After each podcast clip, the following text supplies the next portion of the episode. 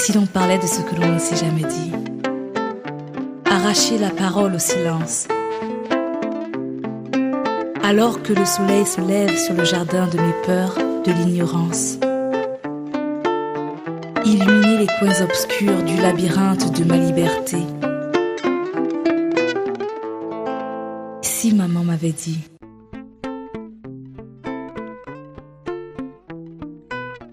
Bonjour amis du jour, bonsoir amis du soir, c'est Diane Audrey, bienvenue sur votre podcast Si maman m'avait dit, un podcast qui nous invite à nous découvrir et à nous connecter à l'essentiel. Voilà, nous sommes au deuxième épisode, vous avez relativement bien accueilli le premier épisode de cette nouvelle saison, qui est toujours aussi rythmée en apprentissage, en émotion, en bienveillance, on essaie d'écouter les gens, d'avoir beaucoup d'empathie et surtout de ne pas les juger. Pour rappel, vous pouvez soutenir le podcast sur la plateforme Tipeee, T-I-P-E-E, en tapant dans la barre de recherche le nom de votre podcast préféré. Vous pouvez aussi, hein, pas de panique, euh, retrouver le lien direct dans la présentation de cet épisode, qui va, voilà, le lien qui va vous amener sur la plateforme Tipeee. Et comme à votre habitude, vous savez déjà, le podcast est disponible sur toutes les plateformes, Spotify, euh, Apple, euh, Google Podcast ou encore la plateforme Anchor ou encore pour certains qui nous héberge. Alors aujourd'hui, mon invité est Sandra. Les intimes l'appellent Sandy. Vous avez décidé et aujourd'hui, euh, voilà, c'est elle qui va, qui va rythmer votre prochaine heure. Et donc bonjour euh, Sandy, Sandra. Comment tu souhaites qu'on t'appelle? Bah écoute, on peut m'appeler Sandra. C'est mon vrai prénom, donc on va partir dessus. D'accord. Euh, tu connais la première question? Oui. que l'on pose souvent à tous nos invités ou toujours même. Qu'est-ce que tu aurais aimé que ta maman te dise? Bah, écoute, euh, déjà merci de m'accueillir. Merci pour la patience, ça n'a pas été facile, mais bon, je suis là. Euh, j'aurais aimé que ma mère m'apprenne à m'aimer, moi, avant de chercher à aimer l'autrui, l'autre personne. Euh, et cela même si je suis obèse et même si je ne suis pas, on va dire, je suis hors norme, quoi, comme les gens disent dans la société.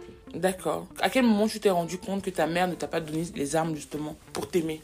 Quand je me suis retrouvée loin d'elle, quand je me suis retrouvée euh, loin de la maison, à vivre mes expériences de jeune fille, euh, de jeune femme, euh, etc., etc., jusqu'à il n'y a pas très longtemps, où j'ai pu mettre des mots sur ce qu'on appelait le manque de confiance en soi ou autre. D'accord. Elle vit loin de la maison, c'est quoi Tu vivais où Tu as grandi où? Alors, je suis née en Côte d'Ivoire et j'ai grandi au Gabon. Donc, ayant grandi au Gabon, j'ai grandi avec mes deux parents. Donc ma mère est ivoirienne, pour la petite histoire, ma, mère est ivoirienne et mon père est gabonais. Donc on a grandi au Gabon avec mes frères et sœurs, donc ma fratrie. Et arrivé à l'adolescence, bon, mes grandes sœurs euh, sont parties de la maison parce qu'elles allaient faire leurs études. Et arrivé à l'adolescence, ça s'est pas très bien passé à la maison. Et à 17 ans, ma mère m'envoyait en France, donc rejoindre mes sœurs. Donc à partir de 17 ans jusqu'à aujourd'hui, bah, je vis loin de la maison, on va dire.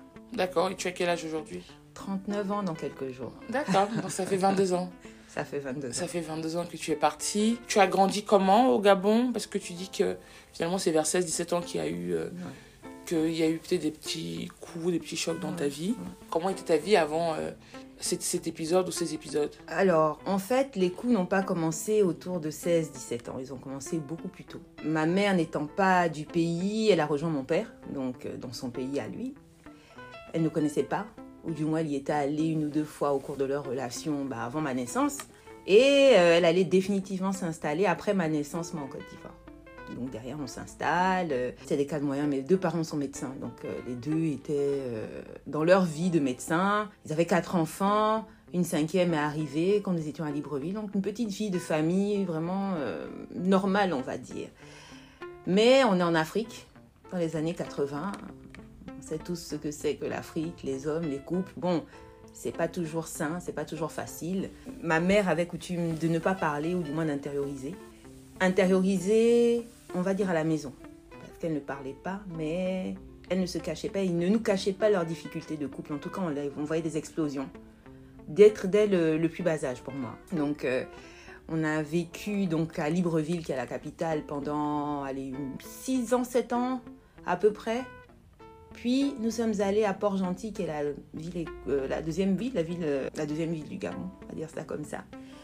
Euh, une ville pétrolière très petite où tout le monde se connaît et mon père a été parachuter là par rapport à sa vie professionnelle. Donc là a commencé le calvaire pour nous parce qu'on nous sortait d'un cadre où on était entouré d'amis, de camarades avec lesquels on jouait dans un cadre, comme je disais, cadre moyen, mais cadre un peu supérieur dans le sens où on était dans une cité avec que des médecins. Donc euh, des enfants qui étaient comme nous, avec père et mère médecins, ou que le père ou que la mère médecin. En tout cas, on était dans un petit cocon bien précis qui nous permettait de jouer et d'échanger et de développer notre, vie sociale. Arrivé à Port-Gentil, on se retrouve, euh, ben, en fait, euh, les enfants du directeur, dans une maison, avec une barrière haute, un jardin, entre nous. On a une petite disparité, pas grande, mais j'ai grandi dans une famille, dans une fratrie où les aînés veulent avoir leur place d'aînés et ben, les petits ne jouent pas avec les aînés et vice-versa. Donc il y avait une vie commune, mais finalement un peu distincte par rapport aux âges. Donc on grandit dans ça. Très vite explosent donc les problèmes au Gabon de politique, tout ça. Donc mes deux grandes sœurs qui avaient eu une année presque blanche sont envoyées en France en internat et je reste à la maison avec mon frère, ma petite sœur et les parents. Mais on part de calvaire en calvaire parce que mon homme n'est pas mon, mon homme.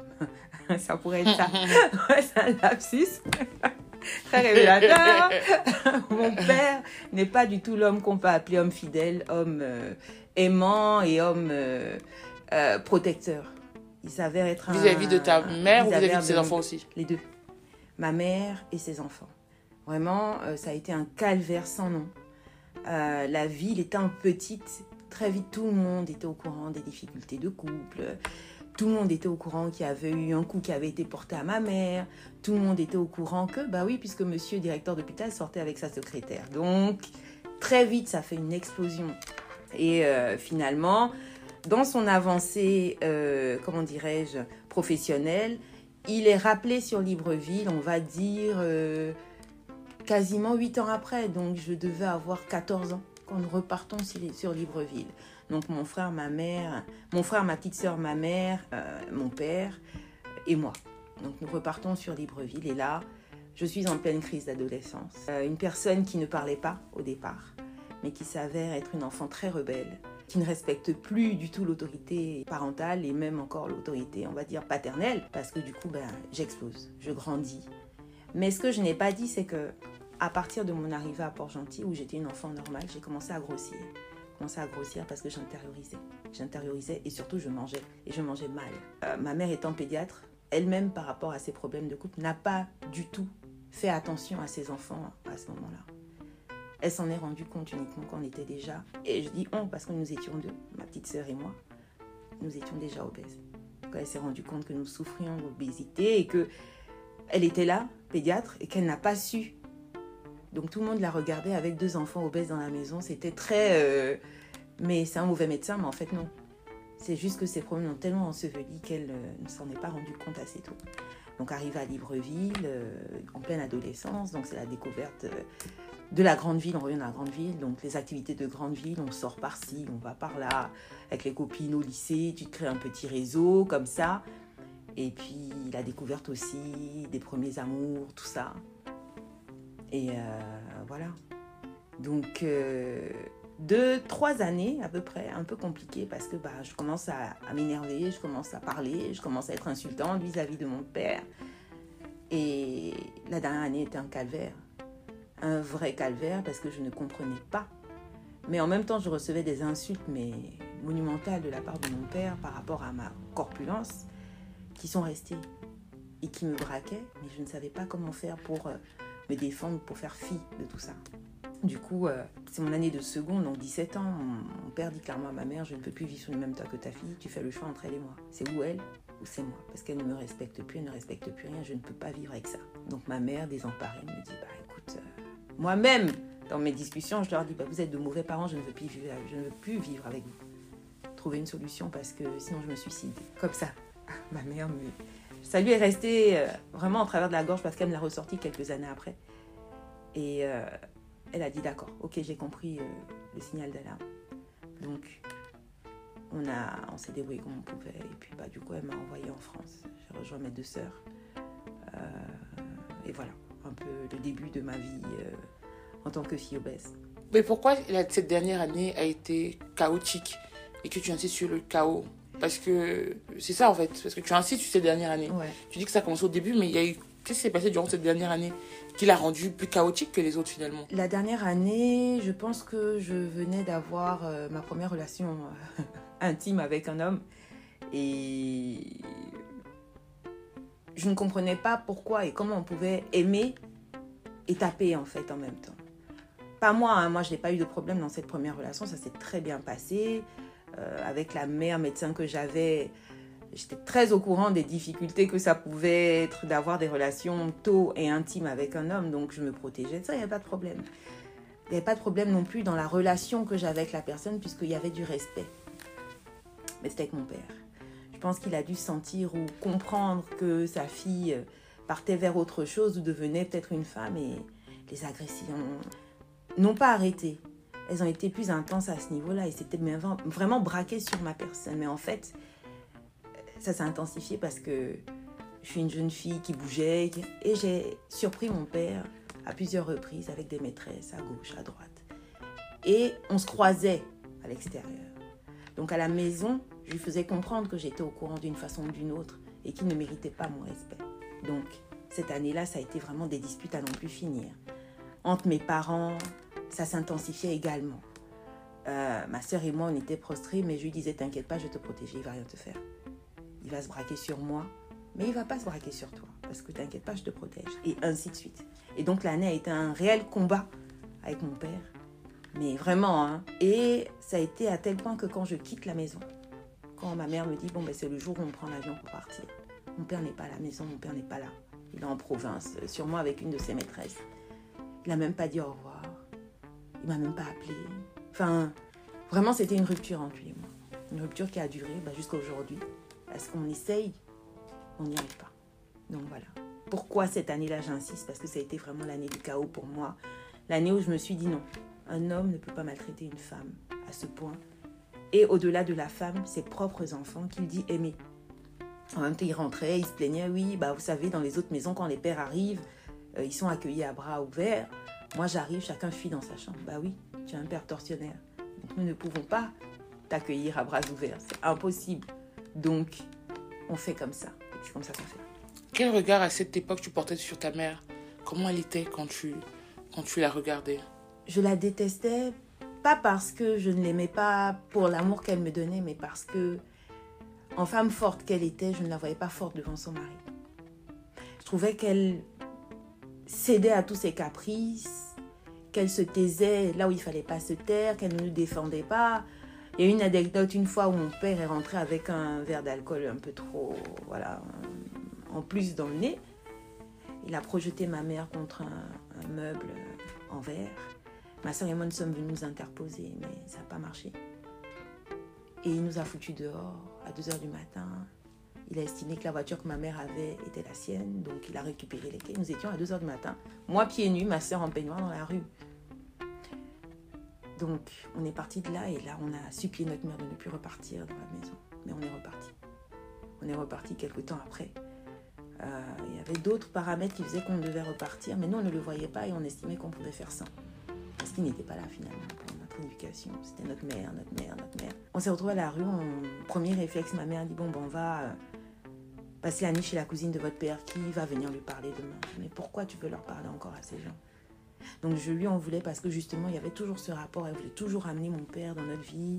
Toujours, il devait être là et qu'elle ne se défendait pas et qu'elle ne sortait pas de ce, de ce cocon-là finalement qu'elle s'était tissé alors qu'on savait tous que c'était finalement une prison. En tout cas, nous, c'est comme ça qu'on le vivait.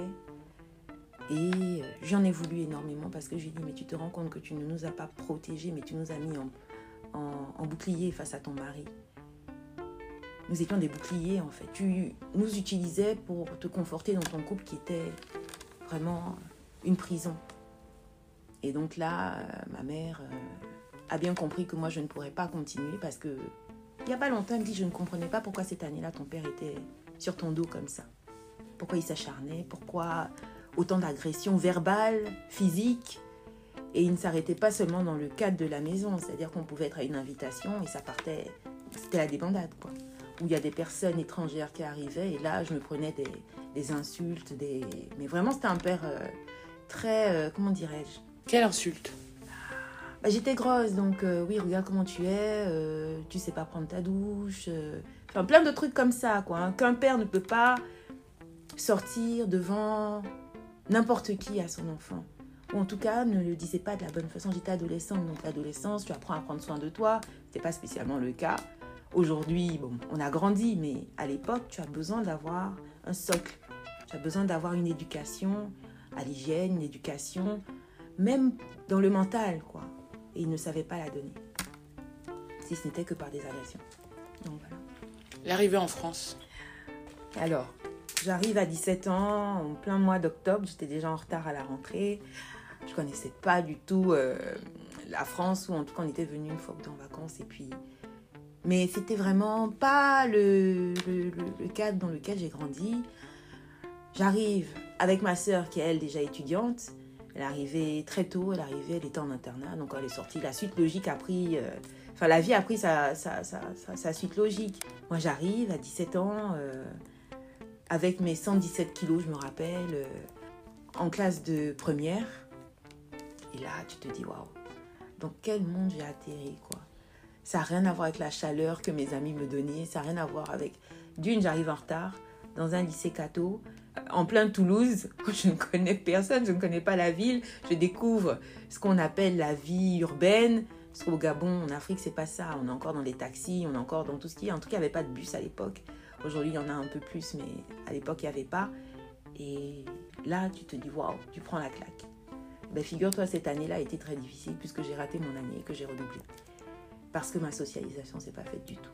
Je suis arrivée, j'ai pas réussi à tisser des amitiés que j'avais laissées au Gabon, le cadre de vie que j'avais laissé au Gabon parce que je quitte maman, papa, mes frères et sœurs pour venir trouver une étudiante qui elle-même est en pleine construction, elle-même s'occupe d'elle-même finalement et à qui on demande d'avoir la responsabilité d'une lycéenne.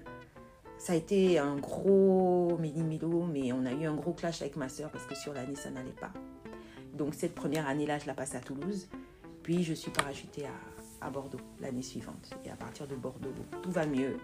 J'ai compris comment fonctionne un peu le système. Je suis encore dans un lycée euh, catho euh, sur Bordeaux. Et là, tout s'enchaîne et tout va mieux, on va dire. En tout cas, au niveau de l'école, ça va beaucoup mieux. Au niveau de mon poids, je suis très frustrée parce que finalement, en Afrique, tu as la possibilité d'aller faire coudre une robe rapidement.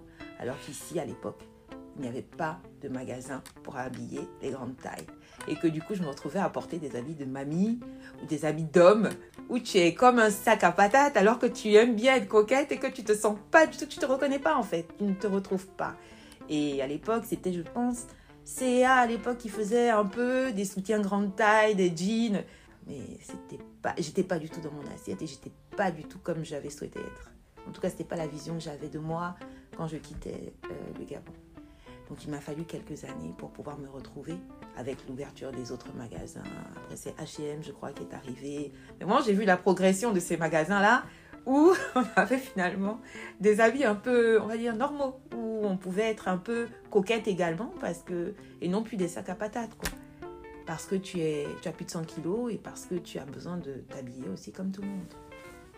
Donc ces premières années-là ont été compliquées et puis après ainsi de suite. Après, je découvre également Paris. Ma sœur, donc avec qui j'étais à Toulouse, euh, elle, finit son cursus à Toulouse, monte sur Paris. Moi, étant à Bordeaux, bon, on avait fait un gros, gros clash, grosse fâcherie, et puis finalement, ben, c'est ma sœur, donc je n'ai pas le choix. Elle a vécu loin de moi très longtemps, donc elle ne me connaît plus. Moi, je sais qu'on avait un peu des petits, oui, hein, mais sans plus. Et puis bon, on essaie de, de, de garder ce contact-là parce que nous sommes sœurs, parce qu'on est issus de, du même socle et qu'on essaie de se retrouver tant bien que mal. Ce que j'ai pas dit, c'est qu'à Bordeaux, je retrouve notre sœur aînée qui elle-même également est en pleine euh, construction d'elle-même, euh, avec ses échecs sentimentaux. Je dis ça parce que ça a vachement rythmé notre vie et, euh, finalement, mais qui est un peu plus maternelle, qui semble un peu plus maternelle que l'autre et euh, avec qui bah, finalement je, reste. On a peut-être un peu plus de liens parce que finalement elle également est obèse. On se rejoint sur ce point-là, tandis que mon autre sœur, donc celle qui était à Toulouse et qui se retrouve sur Paris, elle est toute fine. Donc elle ne comprenait peut-être pas les frustrations que j'avais à un certain moment, elle ne comprenait pas peut-être mes irritants, mais La deuxième, par contre, me comprenait parfaitement puisqu'elle-même était dans ce schéma-là. Donc, euh, on s'est un peu plus entendu. Puis finalement, on a pris chacune nos routes quand il s'est agi d'aller chacune dans sa vie euh, euh, étudiante et tout ce qui va avec. En quoi euh, ces mots que ton père a pu avoir ont rythmé tes, tes 22 dernières années? Ben, en fait, euh, ça a été une reproduction pour moi de certains éléments que je retrouvais dans le couple de mes parents. Alors mon père ne m'a jamais aimé. C'est l'intention, enfin c'est la, la sensation que j'avais et que j'ai même encore aujourd'hui, un peu moins atténuée parce que je me suis rendu compte de plein de choses le concernant également. Mais à cette époque-là, j'ai l'impression qu'il m'aimait pas et que nous étions arrivés par la force du Saint-Esprit. Il s'est retrouvé dans une famille euh, très vite. Et les agressions, parce que je pense qu'il ne connaissait que ça. Il n'a pas grandi dans un cadre familial comme le nôtre. Il ne savait pas comment dire à son enfant je t'aime. Donc la progression, euh, si tu veux, dans ma vie, a été rythmée par euh, les mots MAUX que j'avais de mon enfance parce que en étant donc adulte moi-même, il y a des, schémas que j'ai reproduits, des erreurs que j'ai reproduites, en tout cas des situations similaires ou d'agressivité qui sont arrivées dans ma vie et que je, je rappro- rapprochais à ce qui s'était passé avec mon père, dans ma vie de femme, dans ma vie d'amie, d'enfant. Il y avait des choses ou des, un manque de confiance en moi évident qui était né de tout ce méli-mélo que je ne savais pas comment gérer. En tout cas, quand j'entendais la voix de mon père, ça me, tu vois, c'était comme un, comment dire, comme un, un stimuli ou un stimulus, je sais plus lequel est le pluriel de l'autre. Et euh, du coup, je repensais réellement à, à, à, à chaque fois qu'il m'arrivait un truc, ça me faisait penser à une histoire que j'avais eue avec mon père. J'avais une histoire avec un homme qui se passait mal, je repensais à la situation de ma mère. J'avais une histoire avec une copine qui se passait mal. Je me dis, mais pourquoi ça s'est passé mal? Mais oui, parce que tu as eu un manque de confiance et que tu as accepté l'inacceptable de cette personne. Et à chaque fois, ça me rapprochait, ça me rapportait à mon père. Comme ça, tac, tac, tac. Est-ce que tu peux nous raconter euh, une de tes histoires sentimentales, de tes histoires amicales, pour qu'on comprenne un peu le schéma? Oui, alors il y en a eu une, c'est très marrant parce que une qui m'a vraiment marqué et qui m'a vraiment fait prendre conscience que j'avais perdu, enfin que je n'avais pas confiance en moi. C'est en 2000, j'avais quel âge? C'est à peu près en 2013. J'étais sur mes 30 ans, j'avais pris un peu de retard dans mes études également, ça a pris un coup parce que j'ai commencé des études de droit, mais en fait euh, tout le monde n'est pas juriste qui veut, d'accord? Faut savoir ce qu'il faut faire dans la vie, mais je l'ai su par étapes. Et euh, j'ai commencé par des études de droit, mais chaque année, j'ai redoublé. Chaque année, j'ai redoublé. Et à un moment donné, je me suis posée et je me suis dit, mais Sandra, les études, c'est pas ça en fait. Ma, ma chérie, euh, réfléchis à ce que tu aimes faire. Et du coup, j'ai recommencé un autre cursus. Et à 30 ans, donc j'étais en train de finir ce nouveau cursus-là. Sur l'année précédente, donc je rencontre un garçon que j'avais vu aupa- auparavant à la fac également. Une année avant, une année deux, j'a- j'avais vu le gars et puis ça m'a fait tilt. Et puis j'étais étudiante euh, et je travaillais euh, chez Carrefour en tant qu'étudiante en caisse. Et euh, ce jeune homme passe et tout de suite il m'accoste et tout de suite on parle et tout de suite il me dit Bah écoute, tiens mon numéro, appelle-moi s'il te plaît. Je lui ai rien dit pourtant, je l'ai accueilli normalement. Bref, notre histoire part comme ça. Très vite on se met ensemble, très vite on se met à vivre ensemble. Il avait un appartement, j'avais le mien. Et très vite, bah, il venait, il venait rester avec moi et tout ça. Donc moi j'étais dans mon année de fin d'études. euh, euh, non seulement il y a les cours, mais il y a les recherches de stage et tout ce qui suit. Mais lui, de son côté, piétine niveau études parce qu'il a validé son master, mais ne trouve pas d'emploi dans sa branche. Il m'explique qu'en fait, finalement, il a fait un master pour en faire un parce qu'il fallait aller à l'école et qu'il n'est pas du tout satisfait de ce qu'il fait. Mais moi, derrière, j'ai choisi la filière que je voulais. Et je fonçais et j'allais de l'avant, en fait Quelle filière j'ai fait euh, administration et développement territorial. Donc, j'allais et je faisais ce que je- je- j'appréciais. Lui, de son côté, donc, me voyait parcourir et euh, très vite a commencé à montrer des signes de jalousie. Mais que je balayais de la main parce que je me disais, oh, c'est à l'instant T, c'est rien. Et au fur et à mesure que notre relation a évolué, il y a des agressions qui sont nées. Plus qu'une agression, des mots. Des mots très durs. Il m'a rencontré, j'étais déjà en surpoids, mais sur un moment donné, il ne me parlait que de ça. Oui, euh, est-ce que tu as essayé de faire quelque chose pour maigrir? Est-ce que, est-ce que, est-ce que, est-ce que, est-ce que? Donc ça revenait, ça revenait, ça revenait. Jusqu'à ce que je doive euh, lâcher mon appartement. Donc je lui dis, écoute, on vit déjà ensemble, je lâche mon appartement. Toi, ton appartement est plus configuré pour nous accueillir, on va chez toi. Il a tourné en rond, tourné en rond, tourné en rond, mais déjà là, j'aurais dû avoir le, le déclic. Mhm. Me dire non, ça, c'est pas bon. Si la personne réagit comme ça, c'est qu'il veut pas spécialement. Mais tu es dans ton truc, tu te dis, mais non, c'est le futur père de mes enfants, je m'accroche. Et ce schéma-là, quand j'en parle aujourd'hui, je ris. Mais je rigole parce que sur le coup, non. Mais je me rends compte quelques années après que c'est exactement ce que ma mère faisait. Je reste parce que c'est le père de mes enfants, ou en tout cas, il y a une projection, notre vie, etc. etc. On arrive, donc on déménage. Déjà, le jour même du déménagement, grosse crise de larmes, grosse crise de couple, parce que on s'est dit des mots et puis il m'a laissé dans la neige. C'était à la période où il y avait, je crois en 2012, il y a eu un gros épisode neigeux. Il m'a laissé dans la neige. 2012-2013, en région parisienne, il m'a laissé dans la neige pendant une heure parce qu'il était fâché. Il était énervé. Je suis rentrée, j'étais frigorifiée. C'est-à-dire que j'avais l'impression que mon sang s'était coagulé tellement il faisait froid.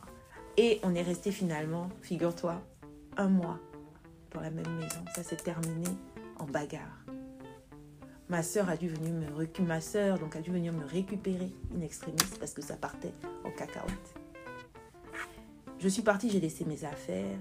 Mais quand on est à cet âge-là, on est amoureuse, donc on se dit ah sa voix me manque, on envoie un message, on t'envoie balader, mais tu reviens à la charge, tu dis non je lâche pas, ainsi de suite jusqu'à ce que un week-end, il me dit, bah écoute, j'ai envie de passer le week-end avec toi, tout ça, viens, viens, viens, viens, viens. Donc je dis à ma soeur, je raconte un mensonge à ma soeur, qui ne voulait plus entendre parler de lui, bien évidemment.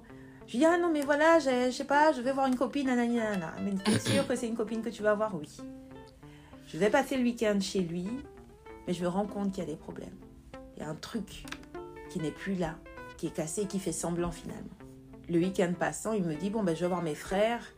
Moi, de mon côté, euh, je dis, bon, ben moi, je vais voir mes copines et puis on se rejoint ce soir.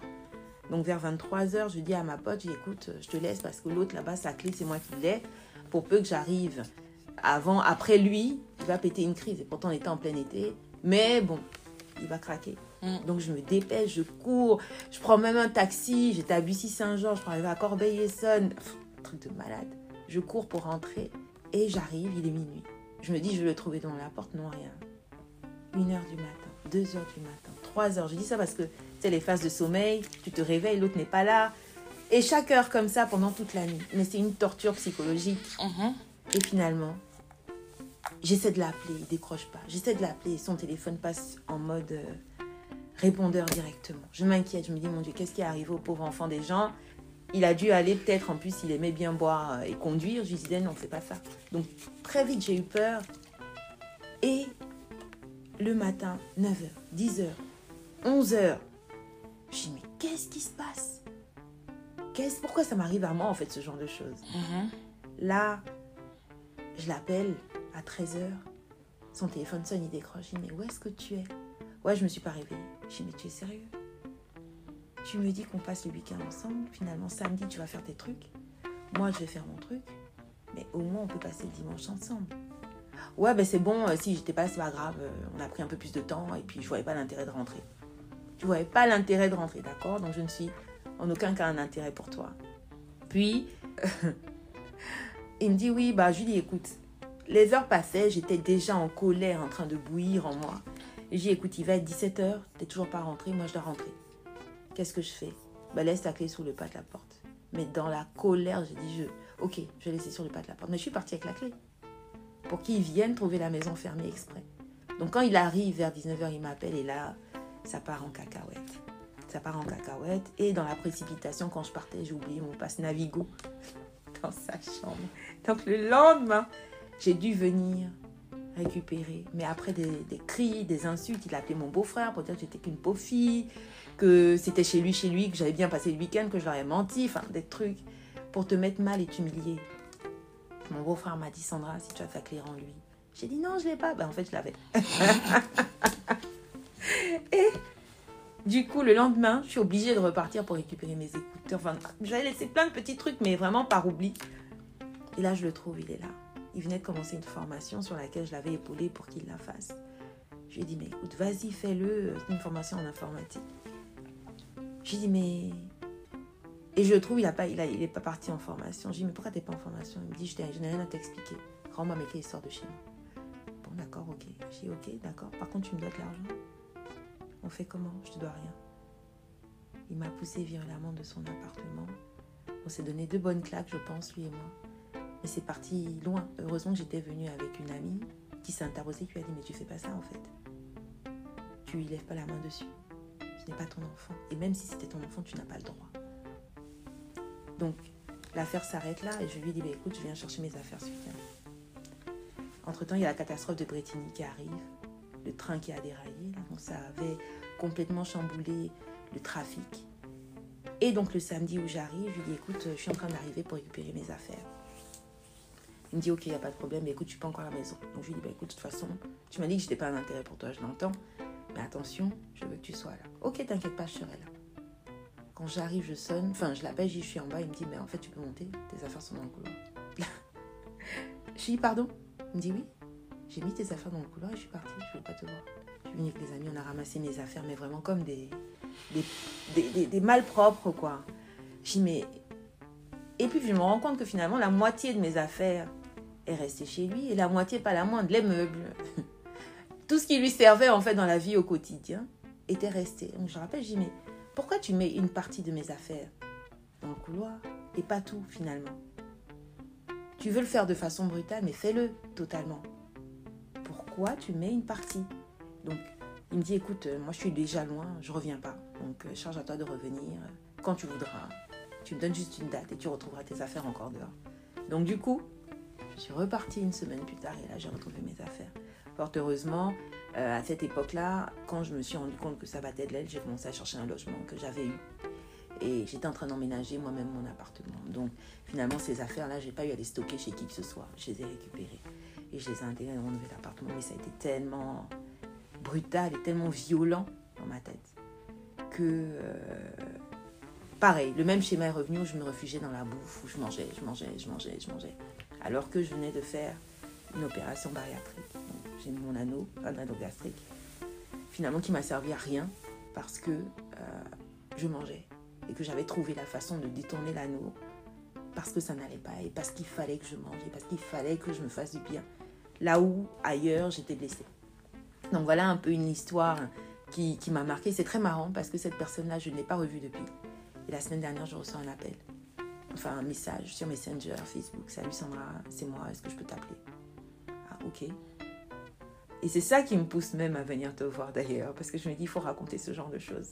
Parce qu'il n'y a pas qu'à moi que ça arrive, ça arrive à plein de personnes.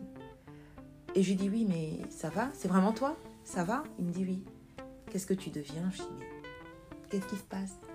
Non, euh, je veux te voir. Tu veux me voir pour échanger. Ah, d'accord, ok. Je n'ai pas compris pourquoi mais il est passé par Facebook. Et sur Facebook, ma photo de profil n'est plus du tout celle que j'avais avant. Parce qu'entre-temps, Sandra, qui était joufflue, qui, pesait à l'époque, euh, qui est montée jusqu'à 140 kilos, n'était plus Sandra. Parce que sur la photo de profil qu'il y avait, Sandra à 80 kilos. C'est pas la même personne. C'est pas du tout la même, euh, le même esprit. Tu le ressens sur cette photo-là. Et je pense qu'il a dû dans ces heures perdues, je pense, regarder la photo et puis se dire ah mais finalement elle est pas, elle est plus comme euh, comme je l'ai laissée. Euh, c'est peut-être de la bonne viande à se mettre sous la main encore. Et il m'a appelé. On a fait des banalités et puis il me dit comme ça oui bah j'aimerais bien te voir. À ça j'ai eu la force de lui dire. Il s'est excusé. Il me dit qu'il me devait de l'argent, qu'il voulait me faire un chèque. J'ai dit mais en fait quasiment dix ans sont passés. Je ne comprends pas pourquoi tu veux me faire un chèque là maintenant. Je ne crache pas sur l'argent, hein, comme tout le monde, mais j'ai tu sais quoi, c'est passé dans les pertes et profits. Ça, vraiment, je me rappelle même plus de ce que tu me devais. Si c'est 10 euros, si c'est 100 euros, je ne sais plus. Mais dans tout cas, tu peux garder. ça fait partie des vestiges de notre histoire. Ton pardon, merci de me le dire après autant de temps. Ça fait toujours du bien. Mais je te rassure, moi, je t'avais pardonné. Je suis sortie de cette histoire depuis. Et quitte à se voir maintenant, pour l'histoire de se voir, ça, par contre, tu m'excuseras c'est pas possible. J'ai appris à dire non en fait. Et avant, je pense, j'aurais dit oui, bah écoute, il n'y a pas de problème, on se voit où? C'est ce que j'aurais dit. Mais là, aujourd'hui, non, c'est pas possible. Donc j'ai eu la force de lui dire non parce que justement, je pense, je suis sortie d'un certain schéma. Euh, en amitié, j'ai eu aussi une grosse déception. hein. Comme on dit en Côte d'Ivoire, il y a des goumins, il y a des goumins sentimentaux, il y a d'autres goumins. Là, c'est un goumin sentiment, euh, amical. Une amie que je portais, mais vraiment, du jour au lendemain, on a clashé parce que elle n'a pas voulu, à un moment donné, comprendre que je pouvais être en souffrance et que là où je l'avais mise sur un piédestal, j'attendais qu'elle fasse la même. On n'attend pas toujours la réciprocité, mais il y a un minimum que j'attendais et que je n'ai pas eu. Ça m'a fait une grosse peine de cœur, mais vraiment, et ces deux histoires-là sont arrivées quasiment à six mois d'intervalle, et je peux te jurer que j'ai fait une dépression totale. Je n'ai même pas réussi à dire que c'était une dépression, mais j'ai fait une grosse dépression parce que entre le couple dans lequel j'étais qui a capoté et l'amie sur laquelle je comptais, avec qui tout ça a été, je me suis dit ma vie s'arrête également parce que finalement plus rien ne va. J'avais pas beaucoup d'amis, j'ai beaucoup de connaissances, mais pas beaucoup d'amis. Et si je l'avais mise en amie, c'est parce qu'elle en valait la peine. Mais finalement, je me suis rendu compte que moi, je la considérais comme une amie, mais pas spécialement elle. Qu'est-ce qui t'a fait t'en rendre compte? L'attitude, la disponibilité, euh, la façon de s'impliquer, ou en tout cas de comprendre les thématiques qui me, qui me caractérisaient ou qui m'entouraient. Et tout simplement, un jour, euh, enfin, on s'est un peu pris la tête toutes les deux, et puis je devais être la marraine de sa fille. J'ai vu sa fille naître, on a eu, j'ai beaucoup soutenu elle quand on a vu les, les difficultés de couple, tout ce qui a, tout ce qui a suivi. Elle avait des vraies difficultés de mère célibataire en France, étudiante. Donc je l'ai soutenue, que ce soit moralement, que ce soit financièrement, et que ce soit même euh, pour des petits dépannages de oui, bah écoute, je suis coincée, est-ce que tu peux me garder là Oui, ça arrivait. Pas tout le temps, parce qu'à un moment donné, on n'était plus dans la même vie. En tout cas, dès que j'avais une information concernant euh, une assistante sociale une aide, quelque chose, Mhm. je n'endormais même pas la nuit, tellement ça me, ça me, ça me touchait. Et donc on a eu une routine, on s'est pris la tête pour je ne sais plus quoi. Et je me rappelle un vendredi, je l'appelle, je dis écoute, euh, ça va et tout. Elle est un peu froide, mais je me dis oh, elle boude encore, c'est rien. Euh, dis ça va et la petite et tout, machin. Elle me dit oh, elle est là, tout va bien. D'accord. Je dis vous avez prévu quoi ce soir? Oh, pas grand chose. D'accord, ok, bon. J'ai vu que ta sœur était sur son profil euh, à l'époque Facebook, on mettait tout et n'importe quoi. J'ai vu qu'elle était en route pour euh, Nantes et tout machin. J'espère que vous avez passé un bon week-end. Oh oui, merci. Et là, le dimanche le lundi, je me rends compte qu'elle a fait baptiser sa fille le week-end. Qu'elle ne m'a pas dit, qu'elle ne m'a pas averti. Et surtout que je ne suis pas la marraine, parce que la petite est baptisée. Ça m'a fait un choc. Je me dis, mais je l'ai eu vendredi. C'est passé tout ce temps-là dans la préparation du baptême. C'est un long processus. C'est pas du jour au lendemain, dimanche, tu te lèves, tu vas baptiser ton enfant. Non. C'est au moins, de mémoire, entre 6 et 3 et 6 mois, la préparation pour le baptême d'un enfant. Je me dis, mais qu'est-ce qui n'a pas marché? Qu'est-ce qui s'est passé pour que elle ne m'annonce pas que elle-même allait faire baptiser sa fille et que, et que, bon, je n'ai pas relevé, j'ai juste pris du recul. Mais ça m'a fait tellement mal. Mais tellement. Mais tout le monde pouvait me faire ce genre de crainte, mais pas elle. Qui connaissait tout de moi et qui savait quelles étaient mes craintes, mais. Enfin, vraiment, je me suis dit, elle a joué avec moi. Donc, du coup, euh, à partir de là, pareil, deuxième rupture, donc, amicale. Et après, j'ai commencé à me braquer vis-à-vis des gens que je rencontrais. Mais ce qui est bien, c'est que plus on avançait, mais ça, c'est la vie, hein, plus tu apprends, plus tu tires des leçons et tu essaies de ne pas reproduire en tout cas les schémas précédents qui t'ont affecté. Donc voilà, les deux exemples que je peux te donner de catastrophes amicales et sentimentales que j'ai vécues. Et tu réussissais à comprendre que tu étais dans un schéma Parce que des fois, on reproduit, hein, on reproduit, on reproduit, on reproduit. Des fois, les personnes ont besoin euh, soit de, de, de consulter un psy, soit d'avoir une réelle conversation avec des personnes pour savoir qu'ils sont dans un schéma. Mm. Toi, tu avais compris que tu étais dans un schéma? Non, je n'avais pas compris du tout. D'accord, parce que tu dis ce qui était bien, c'est que j'apprenais Oui. de... J'avais l'impression que c'était moi qui apprenais, enfin que du moins, euh, ah ben je grandissais, je, je deviens un peu plus mature, regarde, tel a fait ça, euh, je ne fais plus, ou tel a fait ça, euh, je je, je, je, je vais pas refaire la même chose, quoi. Mais derrière, il y avait toujours quelque chose qui me ramenait à mes choses d'avant, à, mes, à, ces, à ces déboires d'avant, à ces difficultés d'avant. Donc à chaque fois, c'était ça. C'était, on commence, on avance, tout se passe bien, et bim, il y a un truc qui cloche et ça casse. Que ce soit dans les relations amoureuses, que ce soit dans les relations amicales, et ainsi de suite. À ce moment, quel, est- quel est ton rapport avec ton corps? Avec toi-même Quand tu as, parce que tu dis tu tombes en dépression, Ouais. est-ce que c'est le moment où finalement tu te regardes dans le miroir, Oui. sans mec, sans, euh, sans amis, Oui. et tu te regardes? Je me regarde parce que j'ai fait une première opération. Donc, j'ai mis un anneau gastrique. Comme je te disais, ça n'a pas du tout marché. Ça n'a pas du tout marché. Ça a une réelle corrélation avec mon corps. Parce qu'à la période donc, où je me sépare de cet ami, je me suis séparée du mec. J'en rencontre un autre et puis finalement, j'essaie d'oublier celui dont je m'étais séparée. Je le rencontre et puis bah, j'essaie d'oublier dans ses bras, mais c'est pas comme ça que ça fonctionne. Tu dois d'abord guérir avant d'aller. Et du coup, tout ce qui est pare-feu, tout ce que tu veux pour te, pour te protéger au maximum, j'ai tout laissé tomber. Et je suis allée avec ce gars-là. Toujours dans mon obésité, bah lui il était bien content d'être avec moi, tout ça, soi-disant, jusqu'à ce que je tombe enceinte. Je tombe enceinte. Je dis, ah, voilà ce qui se passe. J'appelle le gars, il me dit, mais en fait, je veux pas de cet enfant. Toi et moi, notre histoire, c'est pas suffisamment sérieux pour qu'on parle de ça. Je dis, écoute, tu sais quoi? À mon âge que j'ai là, dis-toi que j'ai fait des conneries, je les ai assumées. Donc cet enfant, je le garder. Et finalement, le jour de la déclaration de naissance, je fais une fausse couche. Je fais une fausse couche. Je vais à l'hôpital, je règle comme je peux. Et je demande au médecin, qu'est-ce qui n'a pas été? Quel est le problème? Il m'a dit, madame, il y a plein de facteurs. Un choc émotionnel. J'en avais eu un quand il m'a expliqué que finalement, il avait une vie parallèle. Qu'il avait quelqu'un dans sa vie, mais qu'en gros, la personne n'étant pas là, il s'est mis avec moi. Enfin bref, une histoire aussi euh, terrible, mais qui m'a pas marqué plus que l'autre. Et le médecin me dit surtout, je ne veux pas vous vexer ou vous blesser, mais ça pourrait être aussi votre poids qui pose problème. Et là, tu te vois.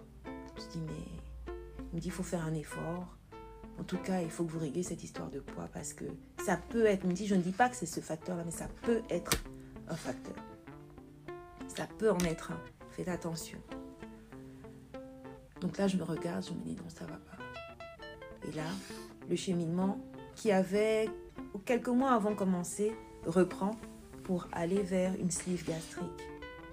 Donc, pour la petite histoire, la sleeve gastrique, c'est l'ablation de deux tiers de l'estomac et on te laisse en fait un espèce de tube, on te laisse un tiers de ton estomac.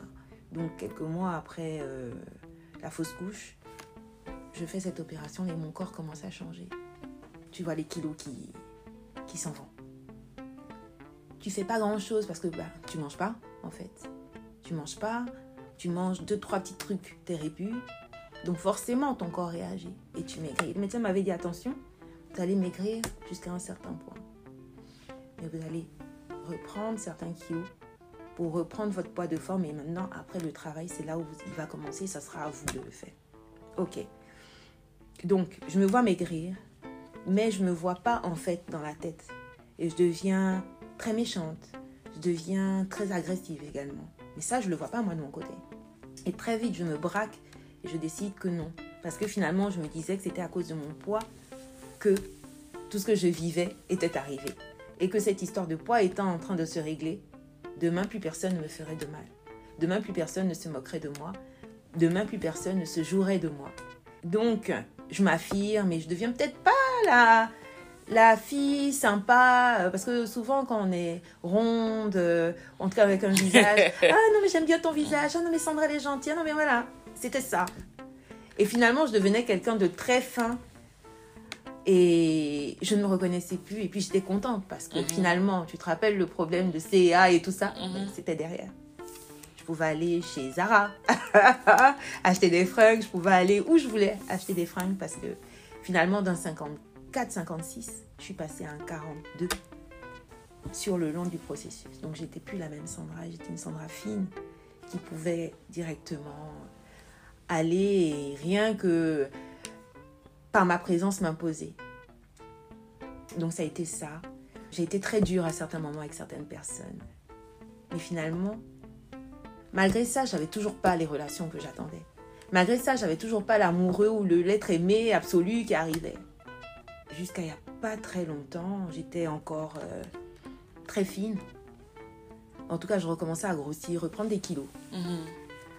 Je commençais à avoir peur parce que je me dis, ah, on dirait que je suis en train de repartir dans le travers là, mais Mhm. attention, je vais regrossir, attention, tout ce qui va avec mon poids va m'accompagner. Tout ce qui va avec ceci, cela va m'accompagner. Et puis là, catastrophe. Je rencontre un gars qui me paraît vraiment euh, être le bon cette fois. Mhm. Et il me quitte du jour au lendemain. Ça m'a fait un choc parce que je m'y attendais pas. Il m'a pas donné d'explication. Du jour au lendemain, écoute, je préfère qu'on en reste là. Mais j'ai pas compris, je me suis dit, mais attends. Finalement, j'avais un rapport à mon. Enfin, j'ai tout ramené à mon corps. J'ai- le corps qu'il faut. Je travaille, je ne suis pas quelqu'un qui suis assise, je comprends pas. Mais en fait, j'ai oublié même qu'il y avait une histoire d'alchimie et une histoire de comment on avance ensemble en fait. Et peut-être que de son côté, ça ne correspondait pas à ce qu'il recherchait. J'ai même oublié cette partie-là, mais je lui en ai voulu. Je lui ai d'autant plus voulu qu'on rentrait en phase de confinement. Donc du jour au lendemain, tu es célibataire. Là où tu avais quelqu'un avec qui tu aurais pu être pendant le confinement et pas t'ennuyer, la personne n'est pas là. Vous vous séparez alors que tu es en train d'en tomber amoureuse. Et là, tu te retrouves face à tes réalités. Et tu te rends compte que les années sont passées, tu as perdu du poids. Tu as réglé des situations administratives que tu as, pu- tu as pu. Mais il y a un truc qui est là. Et il y a le boulot qui ne te correspond pas, mais dans lequel tu restes parce que finalement, c'est la seule chose réelle à laquelle tu t'accroches.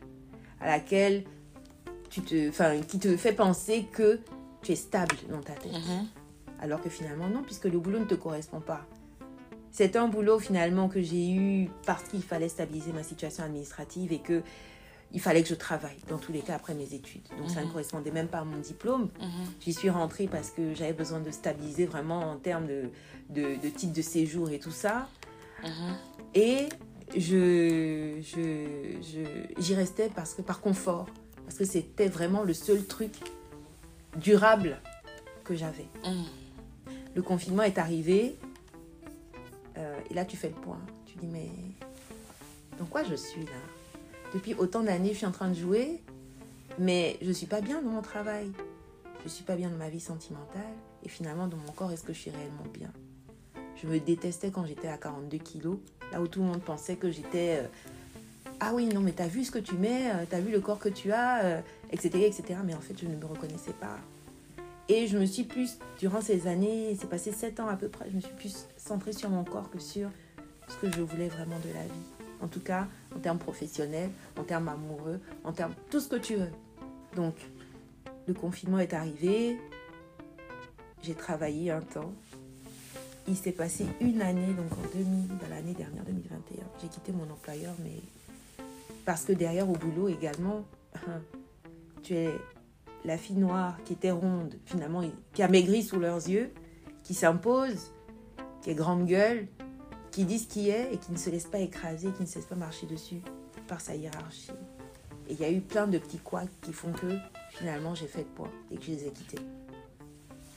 Mais depuis, là où tout le monde pourrait être là, Ah, mais t'as vu, t'as plus de CDI, tout ça, nan, je pourrais être alarmée, je pourrais avoir peur. Ben, ma vie va mieux en fait. Ma vie m'en va mieux parce que non seulement j'ai fait le point sur la vie professionnelle, mais j'ai fait également le point sur moi. Et j'ai fait le point et j'ai réussi à mettre le doigt sur ce qui n'allait pas. Deuxième phase de dépression donc, pendant cette période-là. Qui a duré combien de temps? Un an, Un an. qui a duré un an. Et cette fois, je n'ai pas voulu la vivre comme les fois précédentes où il y avait des petites phases de dépression. Je suis allée voir un psychologue. On a tout déconstruit. Au-delà du psychologue, j'ai même vu le psychiatre. On a tout déconstruit. Est-ce que tu peux faire la différence auprès des deux? Oui, bien sûr. Enfin, auprès des auditeurs. Le psychologue, c'est celui qui va te faire repartir, réfléchir sur ta vie, qui va te discuter avec toi et te faire comprendre ce que tu as envie de comprendre en fait, d'où viennent tes mots et qui va t'aider à mettre les mots sur tes mots finalement. Mhm.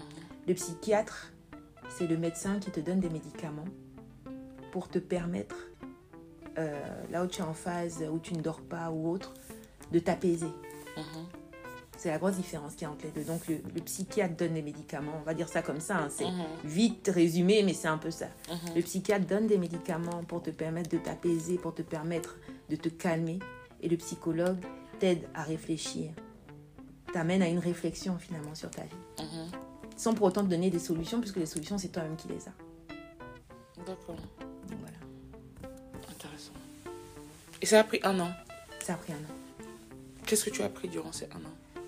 J'ai appris que finalement, euh, j'idéalisais ma mère. J'idéalisais ma mère, que je n'ai jamais guéri de ce que mon père pouvait faire ou avait dit par le passé, que j'avais grandi finalement avec. J'étais restée avec. Euh, des insultes, j'en ai fait euh, finalement une deuxième peau, un deuxième habit, puisque je recevais régulièrement des insultes de part et d'autre, euh, euh, des hommes avec qui je me mettais en relation, qu'il fallait s'en dépatouiller et que la vie n'était pas faite que de ça. La vie est faite d'autres choses. La vie n'est pas faite pour faire plaisir à sa mère ou en tout cas pour faire plaisir à ses parents. La vie est faite pour que tu puisses toi-même t'accomplir, toi-même vivre tes expériences et pouvoir les inculquer aux générations qui te suivront. Donc voilà un peu. Qu'il fallait qu'il il était temps à 36, 37 ans de prendre ces décisions. Alors il y a des décisions que j'ai prises dans ma vie pour faire plaisir à ma mère. Il y a des décisions que j'ai prises pour faire plaisir à mes frères et sœurs, pour faire plaisir à mon entourage. Et j'ai appris que dorénavant, les décisions, je les prenais pour moi. Est-ce que ça me plaît? Est-ce que ça me plaît pas? Est-ce que ça, ça m'arrange finalement moi? Ou est-ce que ça arrange plus l'autre?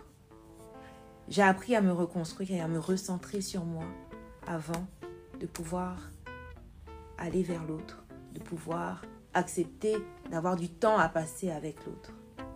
J'ai appris tout ça jusqu'à il y a très peu de temps. J'étais encore dans ce schéma-là, mais j'en suis sortie aujourd'hui parce que aujourd'hui, quand je dis bon bah je vais faire ça, c'est parce que j'ai décidé de le. Pas parce que quelqu'un m'y a forcé ou parce que l'entourage trouvera que c'est bien. Non. Je le fais maintenant pour moi. Pour mon confort interne. interne. Euh, et parce que tout simplement j'ai retrouvé, je pense, confiance en moi aussi. Ça, vraiment, euh, je me dis la confiance en soi, c'est quelque chose qu'il ne faut pas, avec lequel il ne faut pas blaguer qu'il faut inculquer dès le bas âge. Et justement, cette confiance en moi, je pense que ma mère n'a pas pu me l'expliquer par rapport à tout ce qu'elle a vécu elle-même dans sa vie et ses combats et tout ça. Elle avait cinq enfants à gérer, cinq enfants finalement d'âge disparate, mais finalement pas tant que ça, avec différentes phases de vie qu'elle a eues. Elle n'a pas su. Donc je pense qu'il faut laisser les enfants partir en leur en ayant inculqué cette confiance en, en- en eux. Et surtout en leur disant qu'ils en valent la peine en fait. Mm. Qu'on n'arrive pas sur Terre par hasard. Oui, effectivement, c'est la, la science, c'est Dieu, on ne saura pas finalement ce que c'est qui fait qu'un enfant naît. Mais si un enfant naît, c'est qu'il a quelque chose à apporter également sur Terre et qu'il en vaut la peine. Voilà. 20 ans, c'est ce qu'il t'a fallu alors pour avoir 20 ans. confiance. 20 ans. 20 ans, là où peut-être il y en a qui ont confiance à partir de 12 ans, à partir de 20 ans. Tu te dis, mais qu'est-ce qui va pas en fait, limite, non, il t'a fallu euh, toute ma vie. 38 ans en fait pour Ouais. te construire. euh, Toute ma vie. Toute ma vie. Et aujourd'hui, je dis oui. Oui, oui, oui. Ouais. 38 ans, mais en fait, ma vie ne s'arrête pas là, elle continue. Donc, je regarde le futur et je me dis, voilà, où est-ce que je veux aller? Il y a des doutes, il y aura toujours des doutes. Mm. Il y a des incertitudes. Le tout, c'est de se lancer dans ce que tu veux faire. Si tu ne te lances pas, tu ne sauras pas si tu es bon, si tu n'es pas bon. Dans tous les cas, il faut le faire. Des fois, je dis des choses. euh, là, je reviens de trois mois frais d'Abidjan. J'ai passé euh, un mois avec mon père et ma mère, les deux ensemble. Et deux mois uniquement avec ma mère. Elle me dit, mais des fois, je te regarde, je te comprends pas, mais quand je m'assois, je me dis, bon, elle n'a pas finalement si tort que ça, parce qu'elle vit sa vie de femme, en fait. Elle vit sa vie de femme. Pareil, donc, je te dis, j'ai passé trois mois avec ma mère, et finalement un mois avec mon père et ma mère. Ça a été compliqué. Ça a été compliqué. Ça a été des, des clashs avec mon père, qui est le père autoritaire. Jusqu'à à qui on présent. Ah oui, oui. Enfin, en tout cas, aujourd'hui, c'est le rôle qu'il veut se donner. Le père autoritaire, qui veut t'apporter et qui veut te, te, te, te guider. Mais je, je lui ai fait comprendre et je lui ai dit, papa, mes parents ne sont pas divorcés. Ils vivent encore ensemble. Dans un schéma très bizarre, mais qui est leur couple. Donc ça, je n'ai rien à dire. J'ai réussi à avoir un détachement de ce couple. Parce que c'est ça aussi. Il faut pouvoir se détacher des affaires qui ne sont pas les nôtres. Les affaires de couple de nos parents ne sont pas les nôtres. Un enfant ne peut pas être mis au milieu, en fait. Papa et maman ne divorcent pas. Mais X et Z peuvent se séparer ou ne pas être d'accord dans leur vie. Mais papa et maman doivent éduquer. Et ça, c'est vraiment un truc sur lequel j'insiste. Parce que moi, j'ai vécu toute ma vie et ça a été un méli-mélo. Ça a été vraiment compliqué de s'en dépatouiller. Et j'ai dit à mon père, un jour je suis venue, j'ai surpris une conversation. Oui, voilà, elle sa vie, je comprends pas, elle va, elle va, elle va là-bas, elle va là-bas, elle bouge, elle fait n'importe quoi. faut lui dire que je suis pas content, que c'est pas ce que j'attends d'elle. Je lui ai dit, papa, je te permets pas. Là aujourd'hui, tu sais, il y a 21 ans en arrière, je suis partie parce qu'il y avait des agressions. Ce que tu es en train de faire s'appelle une agression. Je suis tu es en train de me harceler pour ma propre vie. La tienne, elle est toujours là. hein. Occupe-toi de réparer les erreurs que tu as faites avec tes enfants. Je peux accepter que mon père me donne des conseils, mais quand c'est bienveillant. Or, en l'occurrence, là, ce n'est pas bienveillant, c'est une agression. Donc ça, tant que tu seras dans ce schéma, ça ne bougera pas. Je suis peut-être en France, mais je garde mes racines africaines bien profondes et je sais que il y a beaucoup de familles où aucun enfant ne peut parler ou ne peut dire ça à leur père. Même à, à 45 ans, à 50, même à ces âges-là, il y en a plein qui ne peuvent pas. Mm. Mais j'ai décidé que j'allais le faire. Pas par manque de respect, mais pour me sauver moi et parce que j'en ai besoin. Pour réparer toutes les blessures qu'il y a eu et toutes les couches de blessures qu'il y a eu. Et peut-être aussi, comme on dit souvent, euh, briser des, des cycles hein, Briser des qui cycles, peuvent se reproduire après. sur, euh, Exactement. Est-ce que tu as eu cette conversation? Parce que des fois, quand on fait, on fait peut-être euh, une. euh, on voit un, un fille. peut-être que des fois, on te demande soit de pardonner à tes parents, de pardonner à ton agresseur, juste pour retirer ce poids. Est-ce que tu as une conversation avec tes parents en tant qu'adulte? Adulte qui n'est plus fébrile. Mhm. C'est-à-dire aujourd'hui, j'ai confiance en moi, je suis affirmée. Je peux parler avec vous sans avoir peur qu'une de vos paroles me brise. Est-ce que tu as eu cette conversation avec eux? Avec ma mère, oui, pas avec mon père. D'accord. Qui est dans le déni total. Ton père ou ta mère? Mon père. Mhm. Ma mère le comprend, elle l'entend. Mais c'est une femme finalement de 70 ans qui a grandi avec un père qui lui a tout donné et un mari qui ne lui a rien donné. C'est une femme à ces âges-là, c'est très rare. C'était rare hein, dans les années 80 de voir des parents, 80-90 de voir des parents divorcés. Ça existait, mais c'était très rare. En Afrique, on dit faut supporter, faut supporter, faut supporter. Donc c'est ce qu'elle a fait, ma mère. Aujourd'hui, elle nous dit c'est vrai, votre père n'a pas été parfait, n'est pas parfait. C'est le même l'un des pires pères qu'on puisse rêver d'avoir. Mais c'est votre père. Parce qu'elle reste dans le schéma de l'éducation africaine très rigide où le père est l'autorité finale. Quant à mon père, lui, il est dans le déni, ou en tout cas, il se passe en victime. Mais oui, il se rend compte que ses enfants ont grandi et que ses enfants sont appelés à aller vers leur vie et finalement peut-être l'oublier ou oublier tout simplement le lien que nous avons parce que c'est un lien destructeur. Euh, Aujourd'hui, on a des difficultés très, très, très, très prononcées avec la famille paternelle du fait de toutes les histoires qu'il a eu, du fait de la protection finalement qu'ils lui ont apporté et du soutien qu'il a eu de certains. Il y a des difficultés dans la famille de ma mère, mais c'est jamais au même niveau, c'est Mhm. jamais, tu vois, il va y avoir des difficultés, mais très vite ça passe, et puis bon, c'est très fraternel. Quand on est allé en Côte d'Ivoire, mon père, ma mère et moi, là, en décembre et mars, bon, mon père, il est resté qu'au mois de décembre, il a dit à ma mère, je suis triste de voir la relation que Sandra a avec ta famille. Quand je pense que mes enfants n'ont pas la même relation avec ma famille, c'est un échec pour moi. Elle lui a dit, mais la faute à qui? Et là, il répond, chaque humain fait des erreurs. J'en ai fait. Vous en êtes conscient. C'est bon, ça suffit. Donc pour lui, il n'y a pas de... Il n'y a pas de pardon. On n'a pas à lui pardonner quoi que ce soit. Il a vécu sa vie, il a fait des erreurs et puis bon, voilà quoi. C'est un enfant. euh, Mais en fait, peut-être qu'il était enfant, mais lui-même a eu des enfants. Qu'il a maltraité. Une femme qu'il a maltraité. Et là, je dis à ma mère, quand il est parti, je dis, mais maman, tu te rends compte quand même que il n'a même pas cherché à s'excuser. À dire vraiment, j'ai été odieux. Vraiment. Mettre le nom, mettre le mot sur ce qu'il a fait de mal pour qu'on amorce un système de guérison.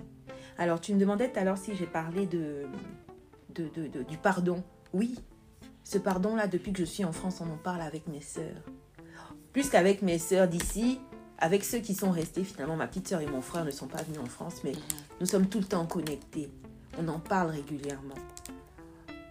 Régulièrement. Et chacun, finalement, est libre de pouvoir accepter ou donner le pardon au moment où il a besoin de le donner.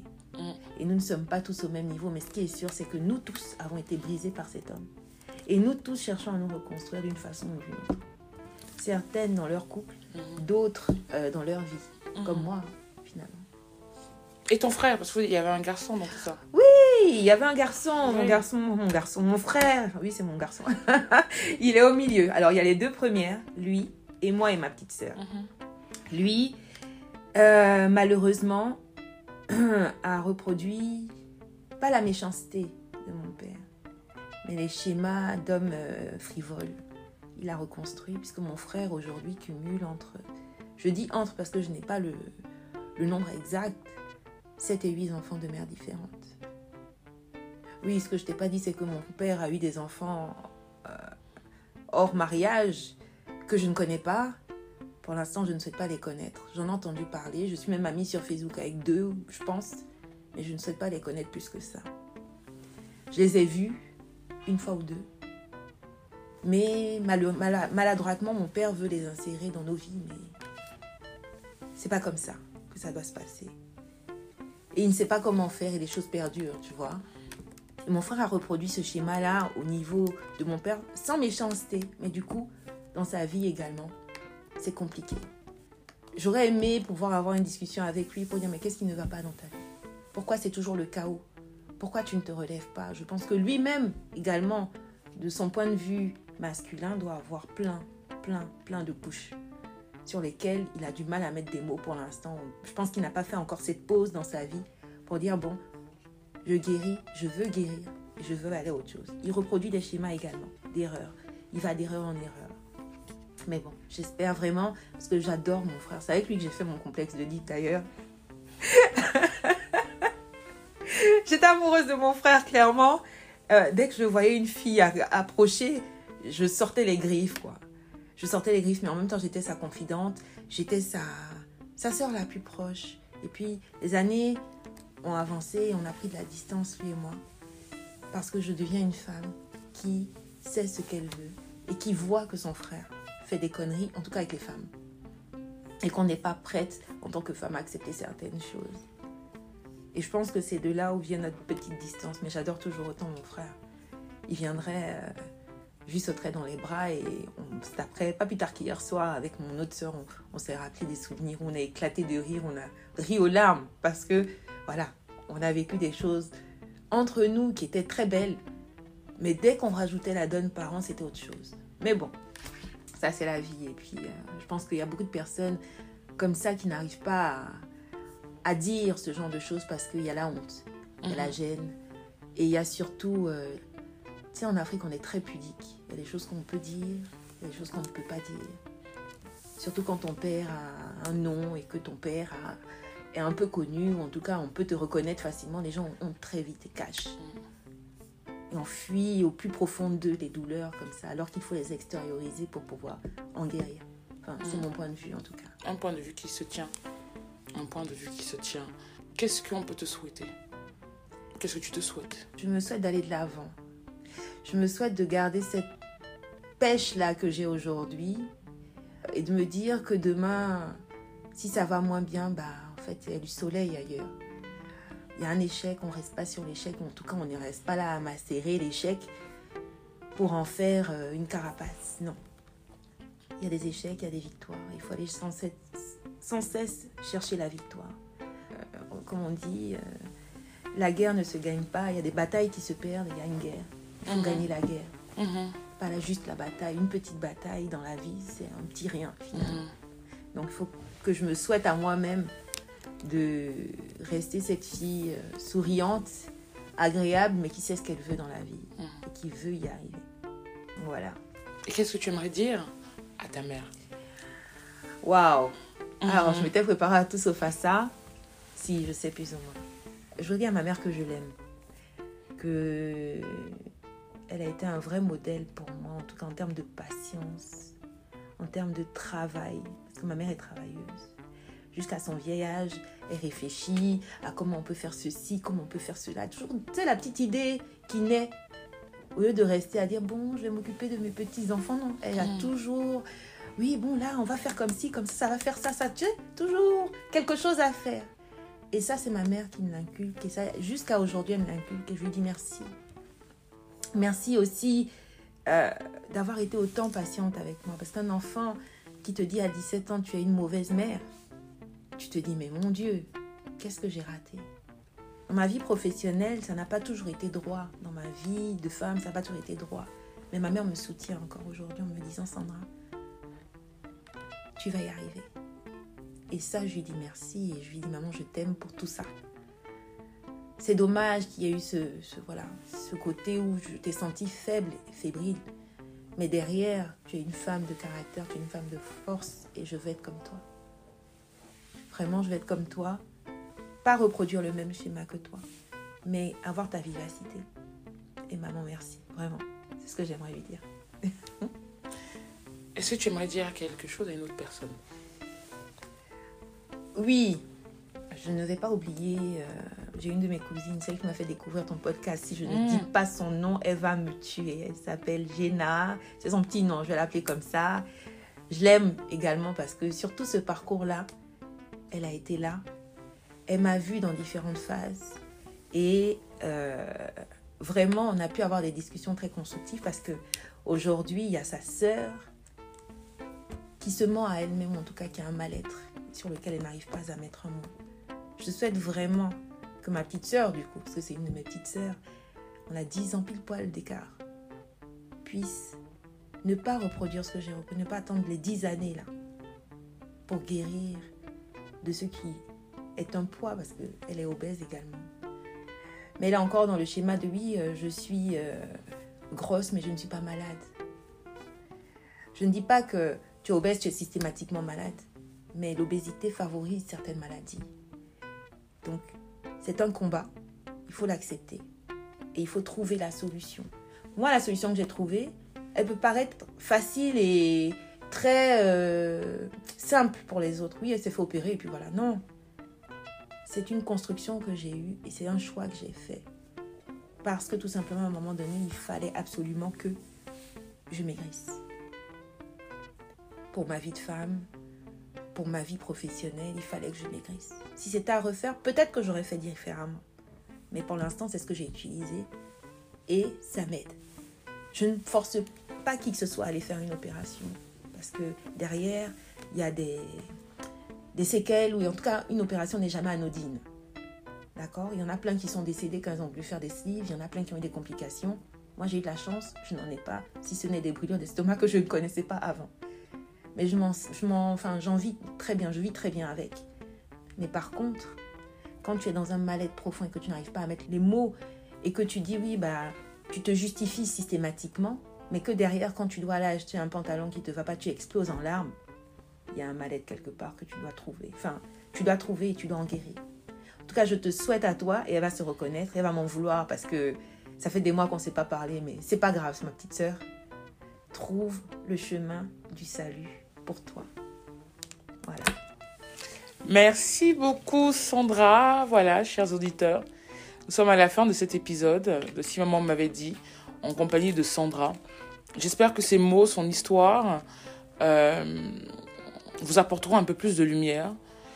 Euh, N'hésitez pas à nous raconter, nous donner vos feedbacks via notre compte Instagram ou via euh, les réseaux sociaux type Twitter, Facebook, euh, avec, en utilisant le hashtag Si Maman m'avait dit.